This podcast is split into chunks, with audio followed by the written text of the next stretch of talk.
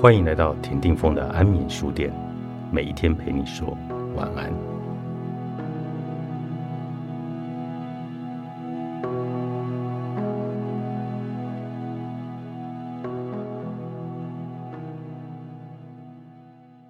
特斯拉曾经声称，就在科罗拉多州温泉市实验的那段时间，他收到了许多来自外星人的信号及信息。引发了后来四十多年围绕着特斯拉的神奇传说与故事。他在这半年来的实验室日志上面，记载了年月日以及当天所做的实验的详情。每天或隔几天就有记录，记载的相当的详细，由此可以知道他的进度。在特斯拉过世后，因为他没有结婚，没有儿女。由他的侄儿打官司来取得了这些日志以及专利文件，后来赠送给南斯拉夫政府，被放在首都贝尔格勒后来建成的特斯拉博物馆中。当然还有很多的文件，像是记录他创新想法的笔记，就被美国政府扣押而消失了。在五十年后的一九九零年代，这些消失的文件中有一部分突然出现在市面上。而引发轰动。我记得二零零二年下半年，我从台湾大学休假，回到我念博士的母校——美国斯坦福大学电机系进修。那时，我正在做手指识字遨游信息场内不同神灵网站的实验，也去访问过具有瞬间科技的不同高等外星文明，因此对特斯拉在十九世纪末期。就收到外星人的信号，非常的好奇，想知道其中的机缘以及详情。令我兴奋的是，到了斯坦福大学不久，我就发现电机系隔壁的物理系图书馆竟然有一本特斯拉当年实验的日志。我马上借出来仔细的研读了一两个礼拜，以为可以看到特斯拉记录下来的外星人送来的信号，结果让我大失所望。整本书都在记录特斯拉调整电阻、电感、电容组成电路所导致的不同的频率的电磁振荡现象，相当于现在大学中电机工程系大二的必修课程——电路学所学习到的基本 RLC 的电路。当然，在十九世纪末期特斯拉的时代，这些电路可能是最崭新、最先进的学问。但是这与收到外星人所送到的信号一点关系都没有。这是电路中最有名的特斯拉线圈。各位，如果你上 YouTube 的网站找到特斯拉线圈的影片，你就可以看到各式各样不同的线圈。通常两个线圈工作的时候，它们互相之间不仅会发出闪电，互相接通，还会激发大气产生音乐。大家可以听听看，非常的有趣。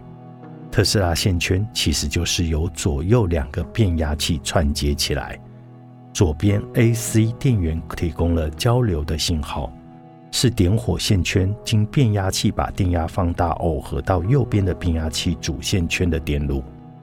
电路里放了一个可以耐受高压电电容器来储存电荷。把电压升高到可以打穿火花间隙的空气绝缘层而放电，产生 LC 电路的震荡电流。这交流震荡的电流频率是由电感以及电容所决定的，大约是在几百赫兹到几十千赫兹，属于可以听得见声音的范围。交流电压会耦合到最右边的二次线圈的电路。也就是 RLC 电路会串接到另一个火花间隙。当主线圈与二次线圈的振荡频率相同的时候，就会在二次线圈的火花间隙产生高压，打破空气绝缘，产生闪电现象以及音乐。特斯拉当年在科罗多温泉市的实验室内，可以产生一亿伏特的高电压。导致打破空气的绝缘产生混乱而巨大的闪电现象。这种高压线圈放电的现象，其实产生的另外一种物理现象就是绕场。不过，这要等到一百多年后的二零一三年，才有我的学生梁维杰博士从广义的相对论推导出来。这是特斯拉当年不能理解的物理现象。后来我又发现了绕场可以传说阴阳两个世界，把灵界的信息以及能量带到物质的实数世界，破解了中国传统道家的风水与奇门遁甲之谜。十多年后，二零一四年，我终于从网络上买到了特斯拉的日志，可以仔细来研究他的笔记及后人的家注。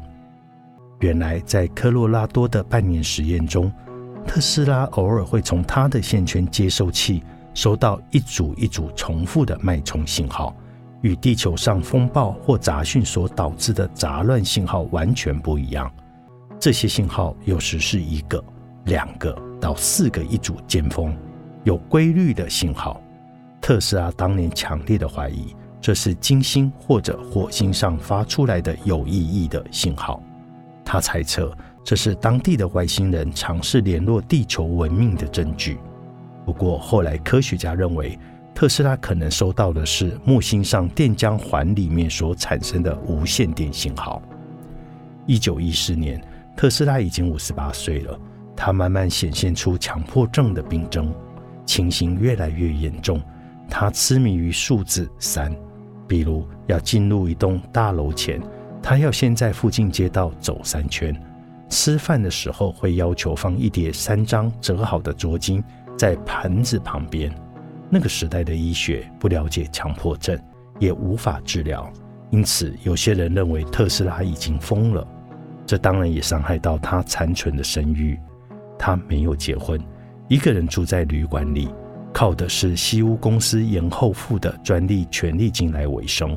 一九一七年八月。特斯拉建立了世界第一个雷达原型的功率大小与频率之间的关系。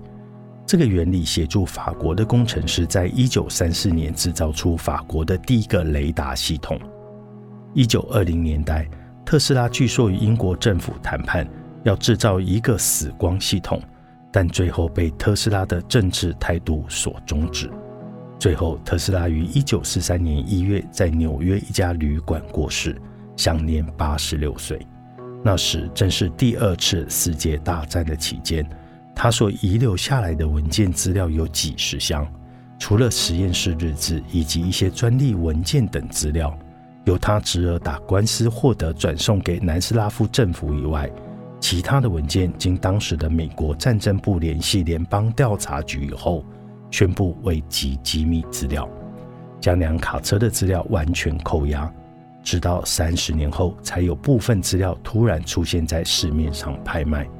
又过了二十几年，这些资料才被整理成书籍，引起轰动。老厂的科学，作者李世成博士，三彩出版。